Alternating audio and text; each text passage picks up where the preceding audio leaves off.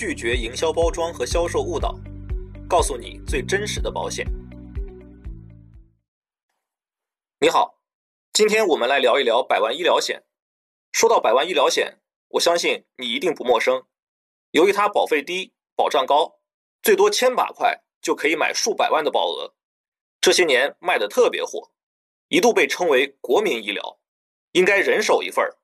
我个人呢也很认可这种产品。不过啊，这里面有一些需要注意的细节，我觉得还是有必要帮你捋捋清楚。首先，百万医疗险有两个费率，一个是有社保费率，一个是无社保费率。没有社保的话，同样的保障，保费会贵很多，因为在理赔的时候，你需要先通过社保报销，社保不报的部分，扣除年度免赔额之后，再通过百万医疗险来报销。如果没有社保，意味着这个钱都要保险公司来出，所以保费自然就贵。还要注意的是，如果投保的时候采用的是有社保的费率，而出险的时候没有用社保身份就诊结算，那么百万医疗险在赔付的时候一般会按百分之六十的比例来赔付。其次，百万医疗险的年度免赔额一般是一万元，什么意思呢？就是一万块钱以内的金额。是不报销的。我给你举个例子，假设小李因病住院治疗，花了两万元，通过社保报销了一万两千元，还有八千元没有报销。这种情况下，百万医疗险是不赔的。但是扣掉这八千元之后，年度免赔额就只剩两千元了。后来在这一年之内，小李第二次因病住院治疗，花了五万元，通过社保报销了三万元。还剩两万元没有报销，这个时候扣掉剩余的两千元年度免赔额，百万医疗险就可以赔一万八千元。而假设小李这次住院的时候没有用社保身份就诊结算，那么百万医疗险赔付的金额就是一万八千元乘以百分之六十，等于一万零八百元，小李自己要承担七千两百元。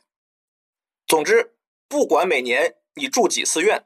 肯定有一万块钱不赔你，不过这个问题不大。你们公司给员工买的团险，或者你自己再花百来块买个一万元保额的住院医疗险，都能补上这个缺口。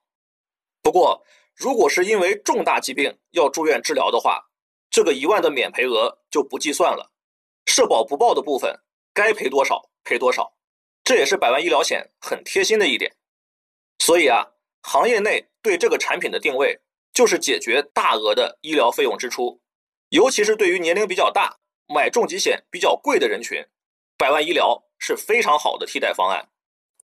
这里要提醒一下，很多百万医疗险最高投保年龄限制在六十周岁，个别的会放宽到六十五周岁，快超龄的建议尽快入手。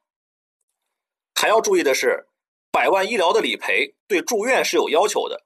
必须是在二级或二级以上的公立医院住院治疗，并且仅限入住普通病房治疗，入住特需病房、VIP 病房等等不属于社保范畴的高级病房来治疗都是不可以的，否则保费就不会那么便宜了。当然了，有些百万医疗险也可以选择特需病房也能报销的保险责任，只要加钱就行。有些高端的百万医疗险。还可以选择私立医院，甚至国外的医院，只是保费就更贵了。所以你看，服务都是有对应的成本的。说起来啊，因为这一点，据说行业内还闹出过一个笑话：某家公司的业务总监买了自己公司的国民版百万医疗，只报销普通病房的住院治疗费用，住院的时候却入住了特需病房，还发朋友圈宣传说公司全额报销。一时间传得沸沸扬扬，所以啊，真的要提醒大家，买保险一定要好好看条款。另外，病治好了转入康复科，以及接受病后的康复治疗，百万医疗也都不能报销。而如果是重疾的话，康复费用也不是一个小数目。所以，对于年轻人来说，仅仅买一个百万医疗是不够的，一定要搭配重疾险，保障才全面。还有就是住院的体检费用、家庭病房、挂床住院等等这些情况也都是不赔的，建议你也要心中有数。其他需要注意的地方呢还有不少，你先慢慢消化。今天就先讲到这里，下节课我再接着来给你讲。